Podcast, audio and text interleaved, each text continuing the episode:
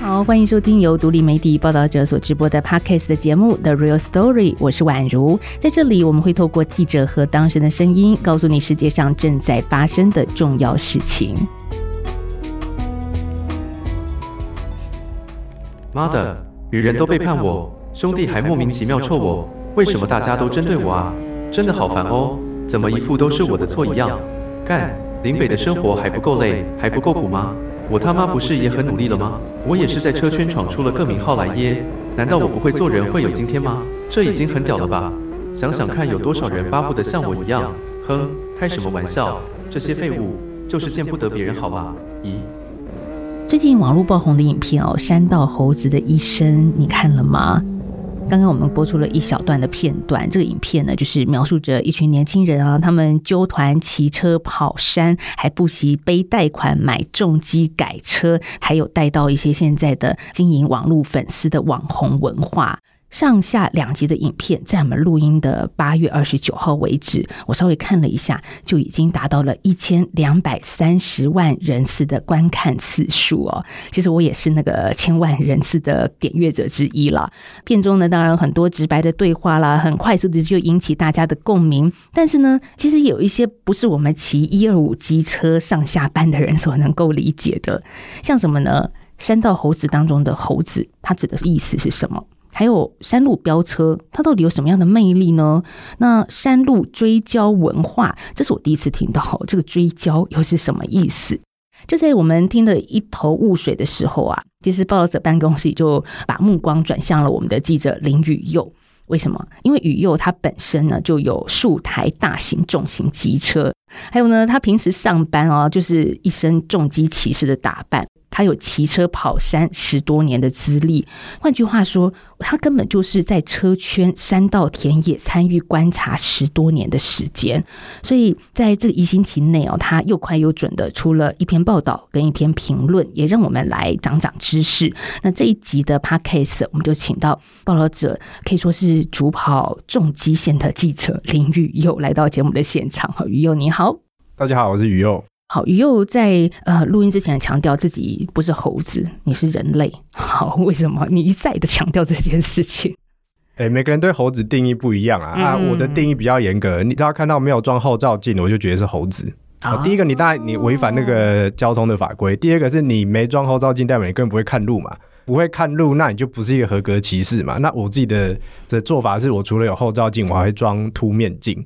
会看的角度更广，加上说我其实不管是跑山或者是远程或是短程，我都会全罩安全帽，然后手套、长袖防摔衣、衣裤，即便是人类也很少人穿的跟我一样啦，因为比较安全啊。然后虽然很热，但是呃，这个老话一句就是流汗总比流血好。台北的这个高温将近四十度，你穿得下去啊？习惯了，对，夏天也是这样穿，因为像我妈之前也有发生车祸，摩托车，然后好险，那时候我是让她，我一直灌输她安全观念，叫她戴全罩式安全帽。后来发生车祸之后，那个帽子拿起来看，下巴那边都磨掉了。所以如果你今天戴的是四分之三，就是不是全罩安全帽，你你的下巴会怎样，实在是很难想象的。其实你很快速一个礼拜写了两篇文章，就是是一个什么样的心情在写这些文章的？其实我很久以前就想要写类似的东西啦，因为很多人都说啊，你骑重机怎样怎样，然后开始一连串的有刻板印象这些东西嘛，那都很想要找一个机会好好的反驳。但是其实大家都是哦，你爱飙车，然后句点结束，嗯，好像下面交通安全什么东西他也听不太进去。那时候这个上集在一个月前出来。之后，嗯，我就觉得哦，这个讲的很非常的实际哦，但也仅止于车圈的这种圈内的讨论。那但下集出来之后，哎，我开始觉得事情不太对劲，怎么连平常没有在骑车的人都开始问我这些事情？所以我自己也想，好，那我就赶快来处理。就没有想到踏进办公室，居然是就是同事先问我说：“ 哎，你有看过那个吗？那要不要来处理？”好好，那我们就来处理。所以就很快速的把我觉得应该要讲的部分就把它讲清楚。看起来只花一个礼拜完成，但其实可能花了十几年了。我们再回过头来谈谈，这到底什么是猴子哦？在你们车圈里面的定义是什么呢？我看大家真的对猴子都一知半解。就是这个影片爆红之后，大家大家都知道说猴子指的就是那种啊骑车乱骑不守规矩的人，这个是解释是对的。但是要很细致讲为什么叫做猴子，有它的技术由来啦。就是说，一般我们摩托车，因为摩托车需要过弯的时候是有一个倾角，就是车子要倾斜才有办法过弯。好，那。根据骑士的重心会有外倾、同倾跟内倾的方式。外就是指我如果过左弯，身体会往右。那那个是在越野车上比较看得到，所以我们就不讨论。那同倾就是一般，比如说倾斜十度，我就不动，就跟着倾斜十度，就是同倾。那内倾或我们讲侧过弯，就是它的标准动作是屁股往左后方移，左脚打开，然后膝盖，如果你有穿那个骑士装的话，会有一个模块，它就是做来测量车子跟地面的倾角。正常的状况就是你磨到地面，就代表说，哎、欸，你的这个车子已经倾角用完了，所以就不可以再下去。然后你就要把车子拉正。好，那这其实是一个赛道上才会用到的一个姿势，所以它其实在公路上是禁止的啦。哦，因为它就是我们一般的道路，对对对对，因为你在侧挂的时候，比如说右弯，你就看不到对向。左前方的车，因为你的头会比较低嘛，比较靠近右边，嗯，而且你的重心转换也需要时间，所以它其实比较危险。好，那为什么叫猴子？就是因为它这是一个需要练习很久的一个骑乘的姿势。很多年轻人或者说就是猴子，他就看到说哦，赛车手用这种这种姿势过弯，他觉得好帅，他也想学。但是你的车子根本可能就是直的，你只是人人就是躺下去，那那个完全没有意义，没有意义就算了，可能还更危险，因为你的视线更低，然后车子重心你又很难把它呃去做左右变换。那就很像猴子挂在树上，所以才叫猴子。原来是这个由来。可是这样听你讲的，就是一种过弯的时候人车合一的概念，就是你人是倾斜的，其实车子也是有一定角度的倾斜。这在安全上来说也是。摩托车其实是一种破坏平衡的一种交通运具，它必须要破坏平衡才能过弯。哦，有点学术，但是就是在你一个破坏平衡的过程中，要去找到一个过弯的方式，那那是赛车手的一种技术的一种展现啦。但是这种东西是不能用在公路上，因为你的反应的时间会变得很少。然后，如果你技术够好，比如说在赛车场的话，我的形容都叫做贴地飞行啦。你的视线会很接近地面，然后又很快速在地面上这样。就这样飞过去，那个是蛮刺激的，但是真的是建议只在赛车场去做这样的练习啊。那我们继续来聊下去哦。所以山道猴子，刚刚我们理解了猴子是怎么样的状态，或者是什么样的样子。那山道呢，就是什么山区道路吗？山道其实就日文来的汉字啦，ヤマミジ就是山上的道路嘛。那因为山路比较多弯道，所以想要。 透过这种方式展现给大家看的，大部分都会出现在山路上，所以才叫山道猴子。好，那山道就是在山区的道路，又增加它的危险性更多了，因为你很难去掌握转弯之后会发生什么事嘛。对，因为对象可能会有来车啊，或者是可能会有小孩啊、猫啊、狗啊突然冲出来啊，那你就很难应变。那我们回到这个山道猴子，那为什么山道会出现猴子，或者是说猴子是怎么来的？猴子需要些什么呢？其实应该这么说啦，就是说这个影片为什么会这么红？其实探究原因不是因为我们大家都爱骑车跑山哦，即便台湾有一千五百万的人都有这个机车驾照，但是大家大部分都是通勤使用哦，所以对这个文化其实没那么了解。但是为什么会爆红？是因为他其实讲述就是一个年轻人求关注一个成长的过程嘛，只是他最后走错了方向，他最后就是在路上就是送掉他的性命。那这个猴的这个过程，其实各个领域都有，大家都有一些，不管是自己年轻的时候，或者是可能隔壁的朋友就是这个样子。我想这是他红的原因嘛。所以说三道猴子他们到底要什么？这个东西其实，在影片中应该也可以得到答案。你看，他发现大家其实追寻的都是哦，你看我刚刚刷又刷了几张追焦照，超帅的耶！IG 又多了几个赞啊、哦嗯。那这个不管是玩车的还是什么，其实现在所有人，即便是成年人，可能也都是这个样子。那所以我们要问的是说，那他们追求这样的关注，我们理解，那怎样把他们引导到一个安全的方向？这个才是我们要探讨的。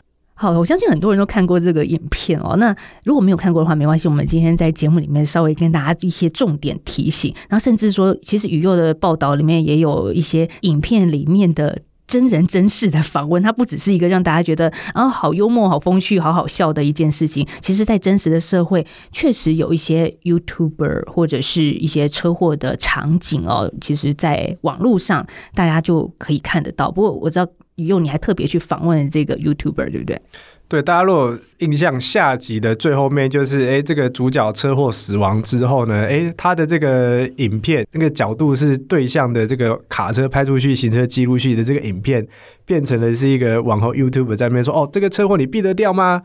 啊，避得掉，下面打加一，然后后来要开始一个自入性行销，哦，开始做一些业配这样，然后结尾在这边，那我觉得非常的。真实跟警示啦，因为现实生活中当然就是真的有一位这样的机车 YouTube 网红在做这件事情，他叫康康啊。那他的这个频道订阅数也是台湾机车类可能是第一名哦，三十几万的这个订阅。那我自己平常就有在看他的影片，看什么影片呢？因为他有一个系列叫做“康康嘴三宝”，三宝其实跟猴子差不多啊，就是说是啊、呃、不遵守交通规则、骑车或开车乱骑的人哦，或者是骑脚踏车也都有三宝。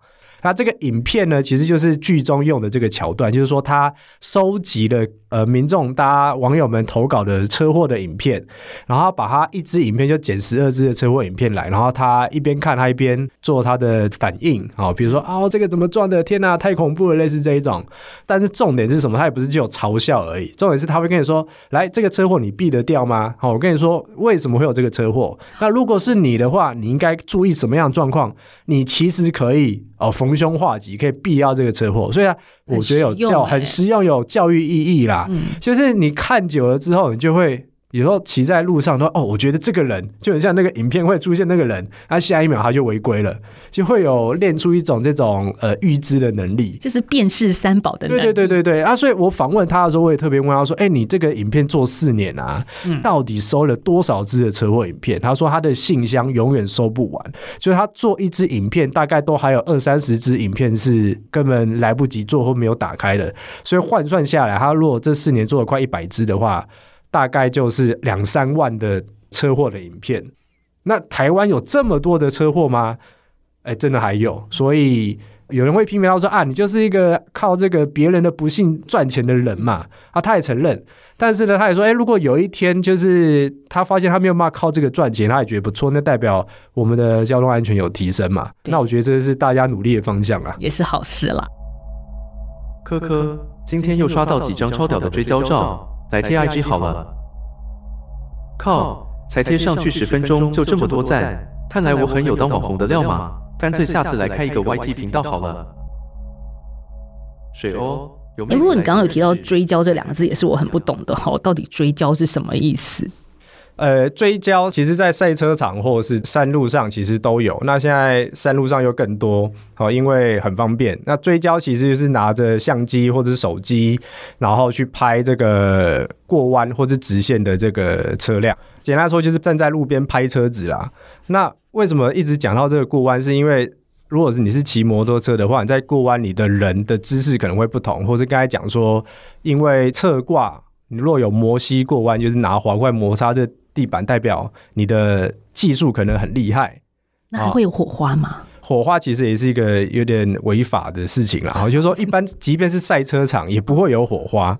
哦，我觉得它那个材质是塑胶的，它我就说它是要测量你的倾角用。对，你磨下去，你的脚会有感觉，你会有声音，就知道哦，我不能再下去了。嗯，它是一个安全的目的。对，它其实是为了安全骑乘，因为没有没有贴那个东西的话，你会不知道，哎，我现在车子到底可不可以再下去？再下去我就就喷出去了嘛。啊、对，好，那火花那种是有些人为了要拍出漂亮的照片啊、哦，所以其实有厂商去做那种有金属材质的哦，哦，怪不得我会看到像这样，所以它金属磨在地板上就会有火花。嗯，哦，那但是那是不建议，是违法的。到底违不违法？其实目前在台湾的法规上也没有强制啊。因为警方的说法是说，他如果有累犯的这种行为，他们可能会加强搜证，然后去送这个公共危险哈，或者危险驾驶。那到底法院那边会不会判也不一定。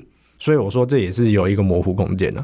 可以想象在那个心态，我在那边过弯，然后很多人拿着照相机追焦，就是拍我，我就会想说，那我要展现更帅的姿势嘛，让你拍。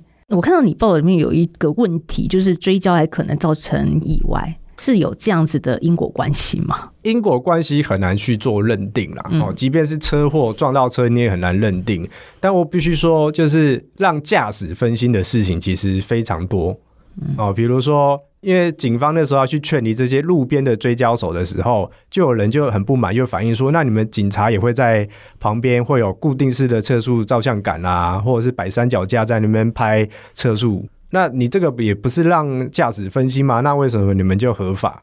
哦，或者是说路边可能刚好有呃什么商店啊、什么特卖会啊、什么东西很便宜啊，我就就多看两眼。”就发生车祸，这个也是有，所以你没有办法把车祸的肇责去归咎在这件事情，应该是要反过头来约束驾驶，也就是说，你要知道你在什么样的状况下你要注意路况，而不是分心。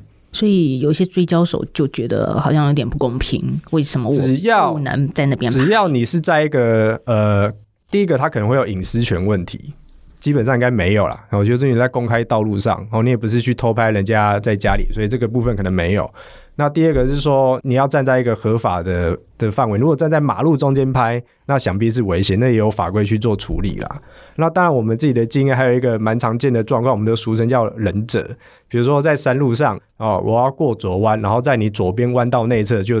突然有一个人从草丛拿着相机，然后蹲着，然后突然站起来拍你，因为他的太吓人了吧？对 对对，因为他可能镜头就是前面那么多镜头没有那么长，所以他要拍近一点，或者是他可能想要用广角镜去拍。他也不是在道路范围，所以他其实也没有违法，但是 会吓到，对对对，会吓到人呐、啊、哈，所以这样的追焦地点是不太建议啊。嗯，不过这些人那么。爱追焦，其实也会有拍出自己喜欢的照片嘛。那在哪里大家可以看到这些照片？然后有一个脸书有很多社团。那我以台湾北部最著名，可能是全台湾最著名的台九线北一公路举例来说，它有一个应该经营十年的 FB 的社团，嗯，里面有二十一万的成员。哇！所以你只要天气好，假日一定有，然后平日有时候也会，然后就会看到上面会有贴文，比如说哦，八月二十九号。七点到十点才茂湾，我会标示时间跟地点。那你如果哎、欸、那个时间你有经过的话，你就可以上去找。那找到的话，呃，有礼貌就是说啊，谢谢，感谢大大美摄，是美丽的摄影哦啊，因为很多拍照的人，他其实也是一种求关注啦。当然有一些会有商业行为，比如说。呃，你觉得我照片很好，那我有浮水印。如果你想要没有浮水印，就花钱跟我买。哦，啊，但是这个比较少，那大部分都是自工性质，就是我就是只是想拍照片上去给大家看。然后呢，很多人感谢我，很多人按赞，我就觉得很开心。那其实那真的蛮累，因为可能一个小时就会有一两千张的照片要整理。但如果我是被拍到的那个，我也会请那个大大给我照片，让我能够诶在我的 IG 上 po 给大家看。对对，有有有礼貌就会这样，没礼貌。就会直接拿哦，好，所以雨佑你自己到底是什么时候开始骑大型重型机车的？我十八岁开始考白牌，就跟大家一样，还有普通重型机车又俗称一二五。呃，大概二十岁还是二十一岁就去考大众机驾照，因为我们规定就是年满二十岁。好，那当然就是出于一种呃喜欢骑车的这件事情去考，但是考完之后一直直到。呃，买了红牌的挡车，又大概又是过六七年之后的事情了。那我觉得我比较循序渐进的是，我不是一口气就直接啊，我就要买这台车，我就我就买了。是我之前先去租车行试骑了非常多不同的车款，有不同排气量的，然后有街车、跑车各种不同。那找到说，哎、哪一个是属于自己适合的，也可以方便驾驭的，而且也是生活中真的用得到的，因为。通勤会上快速道路可以使用的，那到最后才去买那台车这样。那游乐的部分的话，就是油门转下去的那个感觉，或者是刹急加速、急减速的感觉，吼，过弯抵抗离心力的那个感觉，其实都不同层次啦。这是呃为什么会骑的原因。诶，你妈妈会担心你吗？我，我会带我妈去骑车啊，是指妈妈坐后面？对对对对对对对。那我妈就常说，她如果再年轻二十岁，她也要去考大众机驾照。为什么？我妈现在也是骑车通勤啦，嗯，好，所以呃，骑车对她来说也是个工具，然后她也很享受骑车的这种自由。我觉得重点是我也会灌输她很多安全的观念，嗯，好，那有安全观念才会知道怎样骑得更安全嘛，也不会对于速度有这么高的恐惧感。我看到在我们的报道 PO 上脸书之后，有非常多的读者在下面留言，像一个昵称叫大鸟的读者，他就是说，每次骑车啊，总是会被问啊，这台重机可以骑多快？穿这么多装备不热吗？你穿这么多一定都在飙车，对不对？他就觉得心很累。你也会遇到这样的情况吗？很长啊，就是停个红灯，你都会被隔壁阿伯问：“叫人呢？这台车没有啊？”对，那是因为阿伯也想买一台。大部分会这样问，都是他们也想要骑。所以我觉得这也是另外一个问题，就是说，大部分的可能九成以上的人是没有接触过的，就是你不一定有骑在上面，你可能坐在后座的经验也都没有。那因为你没骑过、没接触过，你就会对那个东西产生害怕或恐惧嘛，你就不知道说，哎，它其实可能时速一百的时候。可能比你车子在骑四十公里的时候还要稳，所以你听到人家骑重机骑一百，你如果没接触过，会用自己骑四十的概念去放大二点五倍去想象，那就觉得很恐怖，但其实没那么恐怖。对，所以如果大家越来越多人有接触这件事情，我觉得是好的啊，就理解到说它的风险跟安全性在哪边。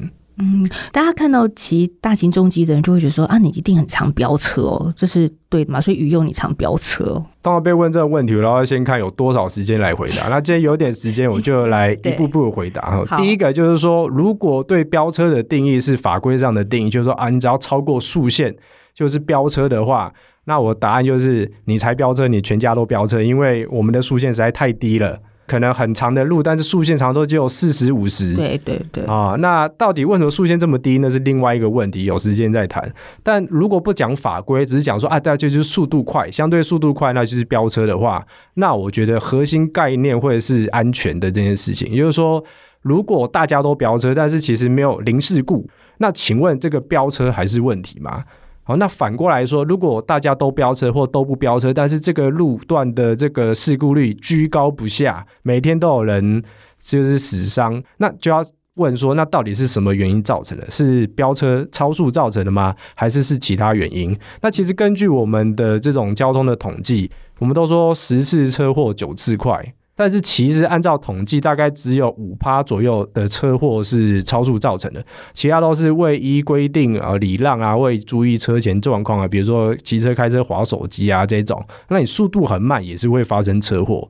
所以其实十次车祸就有零点五次快啦，所以飙车。到底呃是什么样的定义？然后它危不危险？要不要处理？我觉得大家可以自己再去想一想。嗯，对，十次车祸九次快，我也是从小听到大。然后我自己前年发生车祸被撞。我就印象很深刻，因为当时我的速度不到五十，其实是很慢的，但是被突然冲出来的摩托车给撞倒，然后在地上滚了两圈。我就想，我真的没有骑得很快啊，可是为什么车祸会发生在我的身上呢？所以车祸的原因百百种啦。没错，大家都说、嗯、啊，你你开车灯你开卡慢的哦。对，但是都没有说啊，你灯歪起人家会给怕方向灯哦，因为我们常常看到很多人就转弯就不打灯嘛。对，那你以为他要直行就撞上去，那他速度骑二十。十公里，你骑三十公里，你还是撞到了嘛？所以，呃，速度真的不是主因啦。但雨佑，我们要说的是，其实，在台湾，我们每个人可以上路啊，都是基本上啦是有驾照的。那驾照也就是它会有，不管是笔试还是路考，这其实算是一个一关接着一关的一个考试过程嘛。不管它难或简单啦，但是至少是有把关的。可是为什么还是会出现这么多我们看到的危险骑乘的乱象呢？就大家思考一下自己考驾照的过程嘛。我们都是满十八岁了哈，要念要去哪边念大学了，所以就开始啊，爸爸妈妈买一台摩托车给你，但你要去考驾照嘛。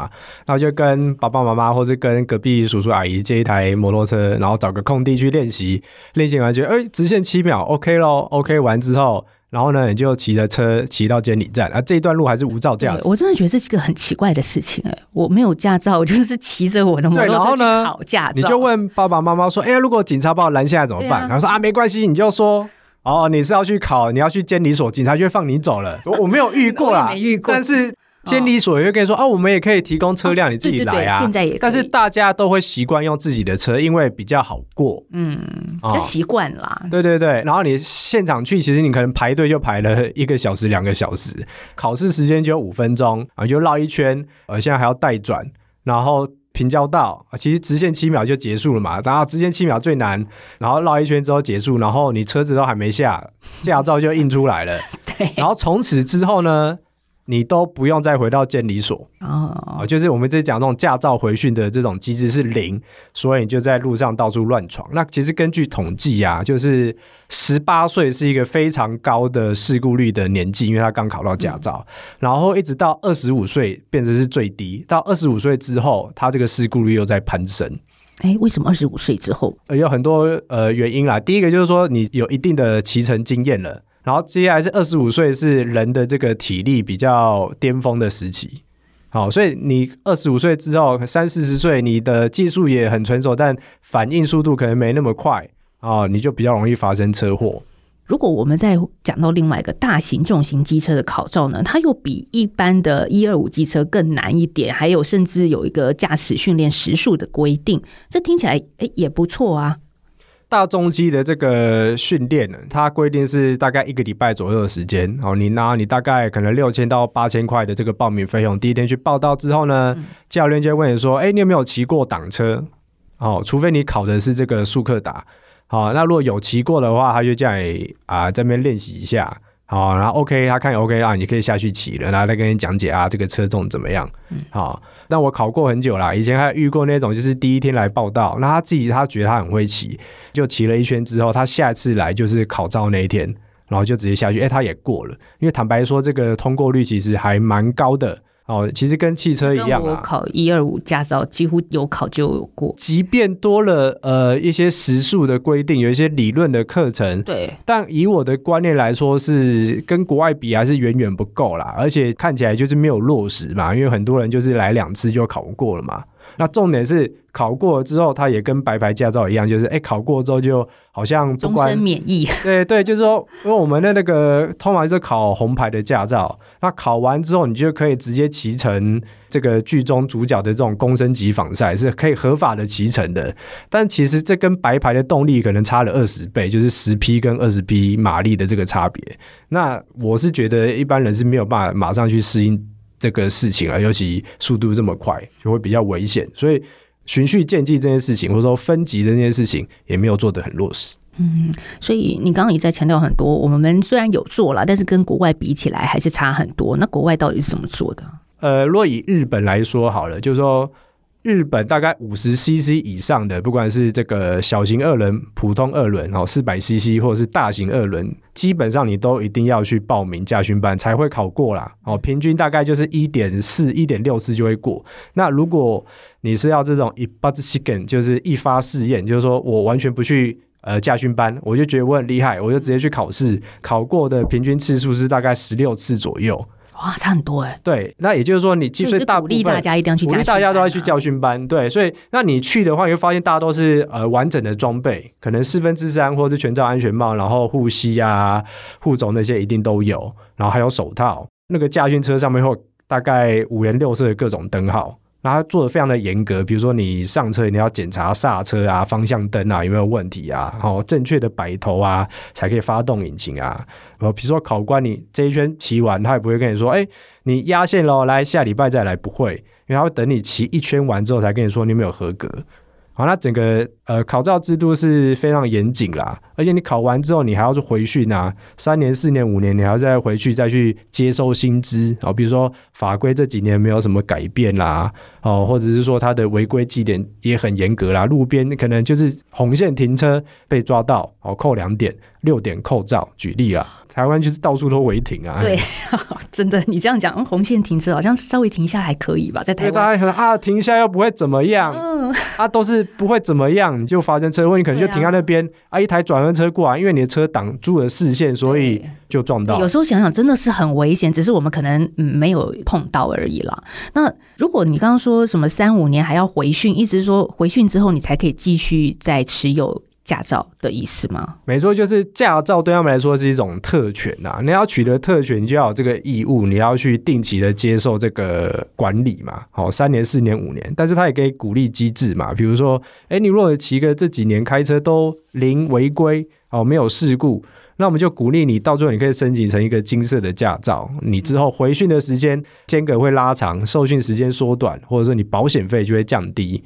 那其实这对他们的驾驶来说，拿到金色驾照也算是一种荣誉啦，就代表说我是一个合格的安全驾驶。嗯，好，那我们如果是说在山道上的那些喜欢享受着骑乘的快乐的这一群人的话，他们骑着大型重型机车，是不是也有一个可以让他们骑的地方，然后又是安全的？台湾目前来说，我们有吗？或者日本来他们又怎么做呢？其实这个就是封闭的场所的赛车场啊。我以我自己的经验，就是我也曾经想要去练习这种技术。但是我没有在山路上练习啊，我是挑了一个停车场，然后柏油路停车场，然后都没有车的时候，在那边自己做练习。那我还记得后来有日本朋友看到我自己在那边架一个摄影机，在那边记录我自己的姿势，看我们要做调整嘛。啊，有日本朋友看到就说：“哎，你是在赛车场拍的吗？”那我也蛮不好意思，我就跟他说是，但其实是停车场 哦。那法规上来说，在台湾法规也是模糊地带啦。但是我们现况就是台湾就没有那么多的赛车场让你可以安全的去做操驾。那我相信如果有的话，其实三道猴子会减少很多啦，因为很多是他就想练习这个技术，享受这种速度的这种刺激感，但是他没有一个安全的场地让他去嘛，或者说这个场地可能很远，比如说如果红黄牌重机可能最近台北你要到台中力宝，你还要运车下去什么，然后又很贵。你一天下去就没了，所以有一个呃完善的赛车场，而且很亲近的这件事情，其实是蛮重要的。台湾难道不能多盖一点比较安全的赛车场吗？那就大家要想，就要这样想说，哎，如果你家旁边有一个赛车场，请问你会接受吗？那这个问题会不会对有些人来说有点像是你家旁边有一个垃圾场呢？好，那我相信这个答案每个人心中会不同。那国外有很多案例是他家就是赛车场，什么意思？就是国外有很多比赛是街道赛。这段时间就把市区道路就封起来，呃，赛车手来比赛。那为什么大家会愿意接受这件事情？因为就算不是车迷，但是他会带来很大的观光这个收入。好，所以你会觉得说，哎，我身为这边的居民，好像我也有经济收入之外，这是一个呃国际盛事，我也觉得很荣幸。可能我愿意忍受几个月的这个交通的不便。好，那在台湾好像就不是这样嘛？啊，这个赛车场很吵啊，车子都乱改车啊什么的。所以第一个是刻板印印象这件事情，可能第一个要先处理。那第二个当然就是政府有没有要重视这件事情嘛？因为赛车场第一个要土地，那它经营起来又要安全。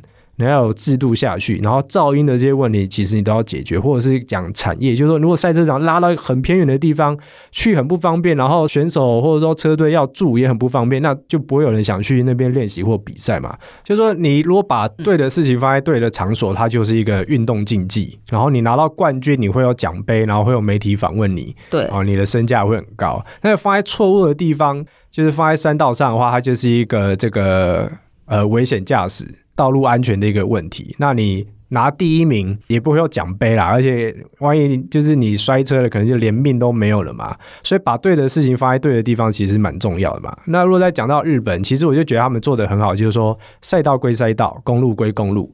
他们的赛道大家都可以讲得出来，日本车厂，比如说呃两轮的什么本田啊，哦川崎这个 Suzuki 铃木啊，或者是这个雅马哈三叶哈。他们是机车的工业大国，那赛车场其实也蛮多优秀的赛车手，赛道上骑得很快，但也很安全。那赛道也蛮多的，这个制度是有建立起来。但是公路上来说，他们也很安全。台湾的事故死亡率是日本的五倍啦，然后就是说他们死的人甚至比我们还少，即便他们人口总数比我们还多。所以宇佑你自己有曾经去日本的赛车场玩过吗？我没有下去比赛过，但我去看过比赛，就是呃，念大学那时候去东京交换学生，然后去了铃鹿的赛车场，它在这个日本三重县，就在名古屋的旁边。呃，也是暑假去啦，因为他们每年都有一个铃鹿八耐的一个赛事，八耐就是八小时的耐久赛，然后就是八小时大家一直绕圈圈，看谁间断啊。车子是要规定同一台，但是车手可以换人哦，可能两三个人去去轮这样。好，那它是一个行之有年的赛事啦，就是国际知名的赛事，所以我就去共襄盛举。那我印象很深刻，就是说他除了看比赛啊，因为林路赛车场它其实不只是赛车场，就是它其实有结合了饭店啊，然后游乐园，然后它还有一个很知名的摩天轮，然后旁边很多游乐设施，然后有饭店也有温泉，所以我印象很深刻。那时候因为八小时的比赛蛮长的嘛，嗯、所以我又晃晃晃又晃到跑去泡温泉，然后泡温泉旁边还可以听到有那种。引擎那种咆哮声，嗯嗯嗯过去，就是一个蛮特别的经验。当然，最特别的经验是，它赛车场不是只有让你去看比赛而已，旁边当然还有玩的东西。但是它还有一个很重要的事情，是它有肩负起一个，嗯，我觉得是道路驾驶安全的一个责任啊。所以它旁边有一个区块是欢迎没有驾照的人，可能国中生你也都可以去尝试，就是说你可以在安全的场地里面去骑一小段摩托车。教练就会呃一样叫你穿护具、安全帽，还会跟你讲解啊，怎么打档啊，什么踩下去勾啊。那那当然我都知道，我只是那时候没有骑过挡车，所以想去试试看。那讲完之后，他就会让你骑一段直线，然后没问题之后呢，教练会帮你把车转向，然后再让你骑直线，因为过弯其实比较危险，比较容易倒。其实也就这样一个体验的活动而已，但是就印象很深刻，因为人生第一次骑挡车就是在那边骑。然后我才发现，哎，原来挡车没有那么难驾驭，所以后来在日本就租了一台白牌的呃两百四十九 CC 的挡车，就直接骑上高速公路，然后去山路晃了一下。哇！因为他们一二五 CC 以上就可以上高速公路了，那但没做什么，就只是晃一下，但是非常的兴奋，因为台湾是即便到现在。摩托车是没有办法上国道的。对啊，对啊。刚刚你也点到一个很重要的概念啊，就是日本它就是从小就告诉你，就是穿着全套的防护，做好你再上路，这是一个从小他们要奠定的概念。那我们再回到山道猴子的一生这个影片，在网络上爆红，是不是我们可以这样子乐观来看，就是代表大家开始关注车圈的这些文化，甚至是一些交通安全的议题了呢？嗯。我觉得大部分人看影片，大概都是哎，别人有看，我也来看。然后看完之后觉得啊，这个对，那个好好笑哦。因为他也不是真的那么想要了解骑车的文化。然后看完之后可能还觉得啊，你们就是就是爱飙车嘛。但我是希望说，哎，大家其实也可以再想一下，就是说，第一个我们应该讲说，他大家为什么会那么多人会想要做这件事情？大家为什么想要呃所谓的飙车？那怎么样引导他们到一个安全的场所去飙车？那把真正的道路留给安全的驾驶。然后，二方面就是，同时也可能想想自己或身边的人，就刚才讲到这个马路三宝这件事情，就是就算你没有骑快，就算你自认为不是猴子，但是你有可能是别人眼中的三宝，那你有没有办法去提升你自己的安驾的观念，然后让自己也安全，啊，别人也安全？我觉得这件事情，交通安全还是最重要，应该要讨论的事情了。嗯，其实不管是这次所谓的三宝或者猴子的议题啊，或者是雨佑之前所写过的行人地狱，就是我们的这个行人安全的议题，一直都在台湾存在当中。我们每天都是用路人，你一定。离开家门就是用路人嘛，但是这些问题到底什么时候才能被改变，或者是被关注、被看见？我觉得这几年有比较乐观啦，就是讲行人地狱也是我们台湾交通烂了几十年了。对，哎，但是行人地狱好像就因为去年的这个国际媒体报道之后，好像哎一直到现在都还有这个大家关注的热潮，而且有感受到说，哎，大家越来越理解交通的这件事情。那机车也是一样，就是以前在做这个机车的，比如说进行机车法规的部分，我原本也觉得说，哎，台湾有一千多万人都会骑机车。我应该不用花太多时间去解释骑机车的跟法规的安全性问题吧？就会发现，哎，不是大家都不会骑，没有关注，就是说不懂，或者说，哎，也不知道说，哎，我平常就这样骑，我也不知道危险在哪边，所以对，会要花很多时间去讲很基础的东西。这件事情也是重要的啦。所以至少这一两年看起来确实是有在进步，那我还是还蛮乐观的看待。嗯，所以可以谈的话题很多。那如果你觉得这一集在谈，特别是上路安全的问题，对你有所帮助的话，希望。你可以多多分享给别人哦，这不只是看山道猴子觉得哎好好笑哦，其实他也有很多严肃的课题在里面。那欢迎你分享给别人之外，也请你可以在行有余力的时候呢，可以到 SoundOn App 或者是报道者的官网捐款支持给我们，让我们做出更多需要被大家关注看见的报道。谢谢雨佑，谢谢谢谢大家。